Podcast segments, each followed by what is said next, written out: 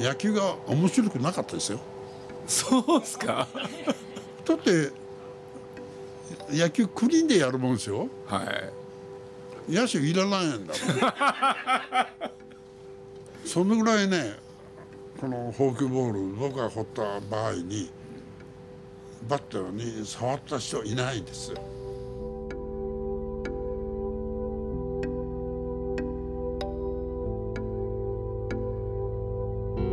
鈴木敏夫のジブリ汗まみれ。今週も先週に引き続き元プロ野球選手監督の杉下茂さんをお迎えしてお送りします。杉下さんは現役時代に驚異的な変化の切れ味と落差を誇るフォークボールを武器に一世を風靡しフォークボールの神様と呼ばれ史上初の沢村賞を3回受賞。また史上4人目の投手5冠を達成しました。さらに現役引退後は中日ドラゴンズの監督をはじめ数々の球団監督コーチを務めてきました。現在93歳をお迎えしても野球に対する思いは強く今回鈴木さんとの対談となりました。今週はこんなお話から。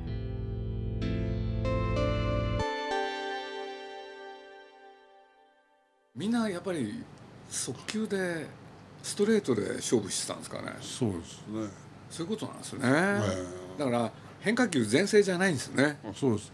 だからあのー今フォークっていうと練習でもワンバンド振れって言ってみんなやってますね、で僕はストライク練習しろって言うんですよフォークで。はい。フォークの。はい。俺じゃなければ試合に使えないはずだって言うんですよ、バッターが状態が良ければ狙ってきますからそこへワンバンドフォークで振ればみんな振ってくれるってこう言うんですよ。はい。俺は違うぞと。じゃあそこで逃がねバッターが逃がしたらばみんなボールじゃないかと、だからせめて練習ぐらいはストライクを振る練習したらどうなんだと、そしたらやっぱりフォークはショートバンドかワンバンドを振るのがフォークですよ、実際そうなってますよね。まあ、結局はちゃんとこう握れないということですよ。だから今年のキャンプであの野茂が来ましてはい。フォーク教えましたね。誰に教中日のピッチャーに。俺こっちも手伝って覗いててああでもねこうでもねって言いながら見てまして、よしそれでほれたでその時に全部ワンバンド掘んなさいよということを野茂が言ってました。なるそしてワンバンドをみんな掘るわけですよ。ゲームになったら全然使えないんだもん。ほ どなるほどだからワンバウンドはいいですよ。ワンバウンドはいいけれどもバッターが手を出すようなところのワンバウンド掘らないかんですよ。そうですね、完璧に投げたフォークボール唯一打たれなのが長嶋茂雄さんだったっていう。ああもう話それはね長嶋がね僕の長嶋との18打席目に長嶋にこう掘ってみたらサード強襲安打打たれたです。1年目ですか長嶋もそうです。1年目です。僕は長嶋の1年目だけあ対戦してますから、うん、1割7分か8分。2, 2割は打たれなかったと思いますね。昭和で僕はもう33年ぐらいですかね。これ肘が今だったらおそらくこう切開したと思うんですよ、うん。あのね腹ばいになって本読みながらね、生肘ついて鉛のボールをこうやりながら 本読んでたらね。そしてあくる日雪の中ですよ。雪の中で2月のキャンプ名古屋から奈良でキャンプやってましたから。名古屋から観光バスでこうお客さんが。奈良だった時代があるんですか？そうです。浜松じゃなくて。はい。ほいで試合やってくれって言うんですよ。試合やる誰も掘りたがらないです。そりゃそうですよね。寒いんだから。そしたら監督が「杉お前掘ってやれや」って言うから首ひねりながら掘ったらさこうやってこうやってふーっとこうやって行こうとしたらバキーって言いましたよ肘が。これでもふーっと掘ったらバックネット越えてったんだけど それそれが最後ですよ。もうどうにもならないぐらい痛くて廊下歩かれても痛いんですから今だったらすぐ手術でしょうねあれ。その後監督やられますもんねうん、だからそれで休んで湿布して冷やしてほいであなんか惚れるようになったなと思いながら痛いんですよ。痛いんだけれども投げれるんですよ。監督やられた後現役を復帰され、はい。復帰されましたよ、ね、まだ痛いですよ。だから復帰された時も痛いんですねあれは。あれはねおかしいんですよ、おかしいですよね。うん、大体ね僕にパンダですよ。客寄せですよ。そういうことだったんですか、だって高知で来てくれっていう話でしょ？最初はそうなんですか、うん。うん。これで行ったら野口二郎さんがいるわけですよ。なるほど。ね、だから当時は高知は一人でいいわけでしょ？はい。二人置かないですよ。はい。で二人いあれだから野口は惚れねえからお前惚れと。そういうことでの現役の復帰なんですか？そうです。だって現役やめて2年ですよ。そうですよね、えブランクがある2年間何もしないのがねいきのゲームを惚れたって無理な話ですよ。新聞にデカデカと出たのを覚えてます。ああ、これ参ったですよ。好 きだからね野球が。まあ僕らの子供の頃みんなそうだったからあのその後に出てきた権藤っていう人もね権藤博士、えね、ピッチャーの後サードへ回って、うん。その後もう一回ピッチャーやったんですよね。えああ。あのもう一回ピッチャーにした時はまた僕は監督やってたんですあの時そうなんですか？そうなんですよ。それで 権藤とはい。話しましたらはいピッチャーやりたいと言うんです。あそうだったんピッチャーやって辞めたいと。あだったらピッチャーやれと、あなるほど。えあ納得したかったんですね。え、そうですね。だからあくまでもピッチャーというものにこだわってたわけですね、いやだってピッチャーじゃない時はピンチヒッターやってたから。だからあの権藤が野球殿堂入りましたね紹介ですね権藤というピッチャーこういうピッチャーなんだという紹介を誰もしないんで僕に殿堂から電話かかってきてやってくれと言うんでそうなんですかはい、でその時に言ったんですけどねピッチャーはね消耗品だという考え方が多いんですよ。そうですね今言われてますねね、で昔の監督は特にひどいですよ。毎日でも一人のピッチャー掘らせるでしょ。そうですね。脳にっていう人はそうだでこったんれは三原さんとはい。水原さんと、はい。稲尾も毎日でしたよね。権藤ねその手で権藤が潰れちゃったわけだから一人のピッチャーでよう掘りますよね。まあ私も掘りましたけどね日本シリーズ7回のうちの5回完投しましたよ。それ記録なんですかね確かね。優勝。4回か。4回完投ですね。でも優勝しましたよね。雨が一日も降らないのに4回、うん、それもあれでしょ？完投して第1戦完投でしょで第2戦が6回からですよ、6回3分の2ですかね。1対0でリードしてて6回来てランナー2人出たから「お次行け」です。よ ほいで行ってほいで9回までスッと行って。で4 3回戦出ないで4回戦出て平和台で負けたんですよ。シャットアウト食らってです。よ俺射群去ったからもう一回掘ってやるわ」そしたらそこで監督が芝居打ちましたけどね選手の口から「もう一回杉に掘らせてくれ」と。言わせると。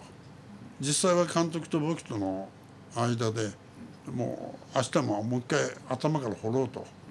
いうこと決まってたんです。よ。でそこで勝って第6戦はもう僕は全然ベンチから一歩もそグラウンドへ出ちゃいかんと。監督に言命されてて。おとなしくベンチでこうやって見てまして負けちゃいまして。で第7戦また掘りましたけれどこれが1対0で勝ったですね。でこの時はそれこそフォークばっかりです。カーブ掘ったらば初めにヒットを打たれたんですよ、そしたらキャッチャーの河合が「今日のカーブはどうにもなりません」そうなんですか。ほら要はあの0点で抑えて1回帰ってきた。ってうんだからキャカーブはダメだからカーブボールにしてくださいよって言うからね、分かったと。じゃあもうカーブはやめたと、だけどカーブのサインは出しなさいと、ね、でカーブのサインを出した時にフォークを俺は力を抜いてフォークを掘るよと。うん。で力を入れてフォークを掘ってほしいなと思った時はフォークのサイン出しなさいと。なるほど「分かりました」って言って。これで僕のサイン単純なんですよ。グーパー直なんです。そうなんですか。グーがカーブでチョキがフォークで。はいパーがまっすぐバレバレですね。わかりやすい。分かりやすいです。それでこれをねもうこう僕はモーション入るまでね河合構えないですよ。サインだ出してるんですよ。グーパーチョキグーパーチョキって、うん、ほいで僕がえっとこう指導した時に何を出してるかですよね。そうですね。なるほど。動き出した時にねそれで掘ってるんですよ。ほんで指導した時に一番だこれは間違ったと思ったら首を横に振りながら そうやりながら掘りましたけどね。まあおかげさんで完投して1対0で勝ちましたけれど今と違ってあのツーストライク取ったらすぐもうバーンってボール掘ってますね。そうですよね。あれないですよ。なんであんなバカなことするんですかね。ね見てる方もね嫌なんですよ。肩が消耗するっていうのになんであんな無駄なボールを掘るのか。ですよねあれわかん。ないですよねもったいないですよ。いや本当にそう思いますね、素人目には、だから肩が消耗するなんていうことは僕はないと思う。あれって言い出したのは近藤貞夫さん？近藤貞夫はねあれは、うん、投げるんだっていう方はそうですね。うん。消耗だと、これでそれを後押ししたのは権藤さんでしたよね。そうですね。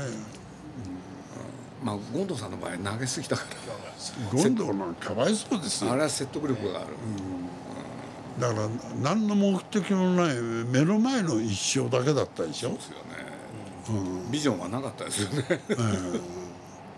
僕は阪神で藤本貞義さんの元でやった時に村山に「どうしますか?」と言ったら「村はな」って言うから阪神の宝だけれどセ・リーグの宝だと。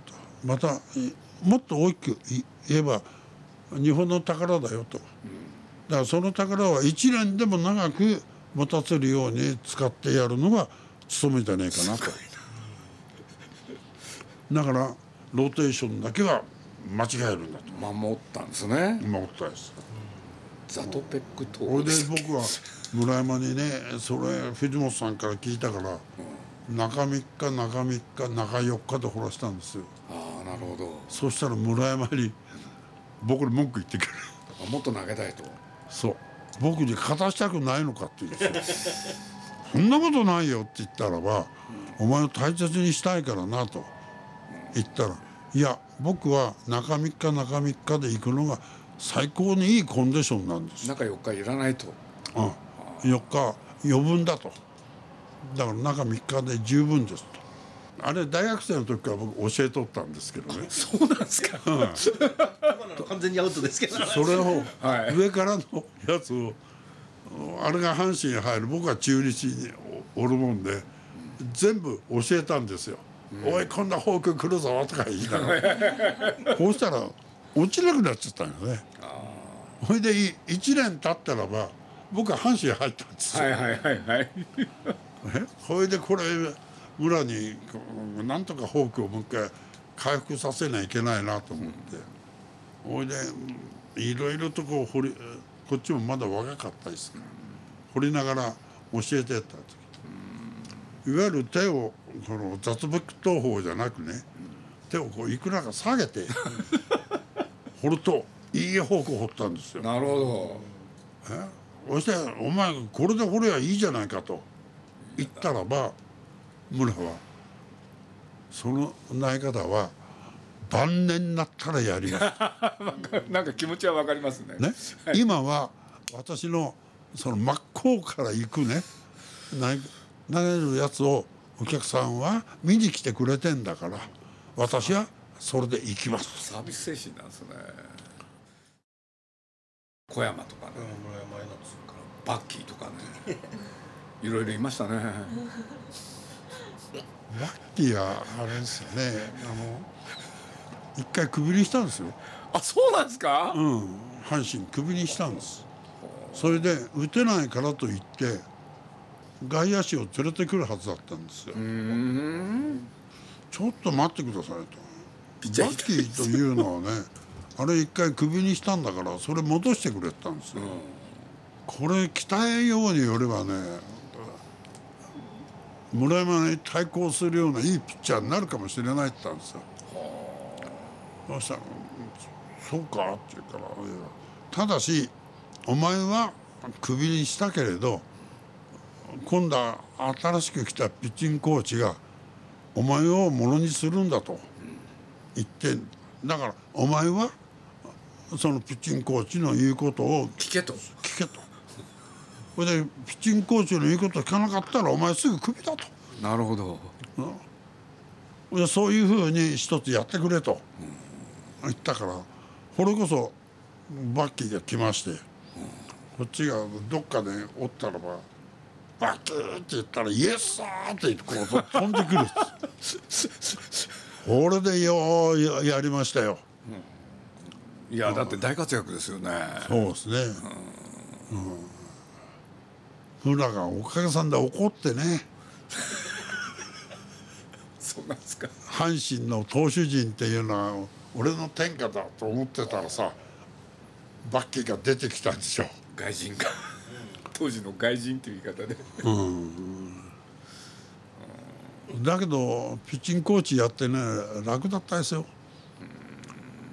中3日でね行ったらねそれこそ2人でね100あの当時130ですねゲームが。ねゲームは130ですね、はい。そのうちのね80試合以上2人でい行くんですよ。それでやってたらね2人に勝敗がそれだけ掘らしてですよ。勝敗つかなかったのひワンゲームだけ。あとは全部勝敗つきましたよ。だからピッチングコーチは楽ですね、2人いたら違うんですね。えでな何しろみんな20勝上げてる時代だから。えそうなんですね。すごい。とにかくまあ阪神の時に参ったのがキャンプ終わったと同時にオープン戦のピッチャーの順番をはイニング数、全部割り出してスケジュール組んでくれとあはい。言われてで「はい」っつって言うそれが半ばぐらいになったらば1年間のローテーション作ってこいって言うんです。はい。1年間ですよ。おいまあ宿泊で作って行ったんですよ。そしたら藤本さん自体も作ってきて。あ自分で。はい自分で。ほんで両方こう付け合わせてねああでもないこうでもないって話して。ほんで決めるわけですよ。ところが雨で中止になるから。ねそっと。ドーム球場なんてないから。ねそうするとまた作り直しですよ。何回作ったかわからんですよあれ。なんかいいいい時代ですね。中日という球団まあい今ピッチャー悪いけれどそのうち若い人がもう少もう一人二人出てくるとなんとかローテーション組めると思うよね。今どういうふうにやってるかさあれだけキャッチャー変えてるでしょ、コロコロコロコロ変えますね。ね、キャッチャー変えてても僕はこれはいいと思うんだけどキャッチャー変えるんだったらピッチャーを教育せないといけないと思うんです。ピッチングを、うん。投げ方じゃなくてね僕なんかの場合は教わったのね教育されたのは自分のピッチングを作んなさいと。キャッチャーは壁と思いなさいよと。ね、こんなこと言ったら野村には怒られるけれど。だから低めに来なさいよ低めに来なさいよと言っても僕は勝負は高めだと。俺のボールは伸びてんだから高めがいいんだと。近めの高めへ放りました。どういうふうなピッチングを俺は心がけたらいいのかということを自分で考えて遠目の一番目から遠いところを攻めていって勝負ね決めるのは目に一番近いここだと、ある程度自分でねカーブならカーブスライダーならスライダーがいいんならそのボールで俺は勝負すると。とそのボールを生かすためにじゃあ自分は俺はどういうピッチングをしてって最後はここれで打ち取ろうかというふうなね。そういうものを自分なりにピッチャーの方が考えていってまあ今だって言われた通りキャッチャーのサインでしょ？キャッチャーのサインで城島がアメリカ行って失敗したのそれですよ。アメリカのピッチャーはみんなピッチャー主導ですよ。キャッチャーじゃないんですよ。だから早い話が「何掘るんですか?」でキャッチャーサイン出してるわけですよ。自分が取れないから。た探ってるんだね。キャッチャーが。いろんなところへ行ってこうピッチャーと話しますね。少しはこうピッチングの内容というものを考えて掘るのと聞いたら「いやそれはキャッチャーが考えてくれるんですよ」こういう言葉が出てきた時は参ったですよ。次に言うことの言葉が出ないですもん。エダツというピッチャー見に行ってくれんかって言うから。でこれ取るんですか取らないんですかって。いや君の一言で決めるよと。言ってこれはいいわと、ね、カーブが全然掘らないでアウトコース一辺倒のすごいコントロールしとった。左と左ピッチャーというのは大体アウトコースというものはコントロールないんですよ。ところがそこへ糸を引くようなピシャーッとしたね速さのボールでスストライク。ほでそれ見て「ああこれならいけるから使いなさい。あの取ったらいいでしょ」と。言ったら僕は阪神の最後の仕事だったですよ。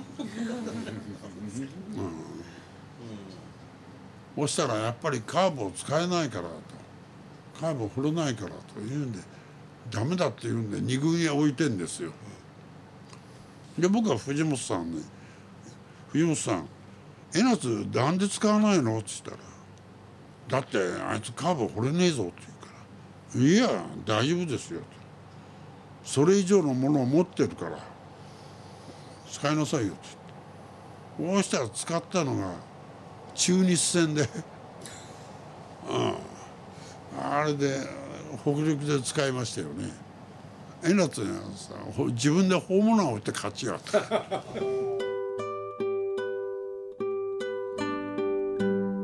杉下茂さんと鈴木さんの野球談義いかがだったでしょうか？来週は怪獣酒場などカフェやキャラクターショップを運営するベネリック株式会社の安藤一郎社長をお迎えしてお送りします。お楽しみに。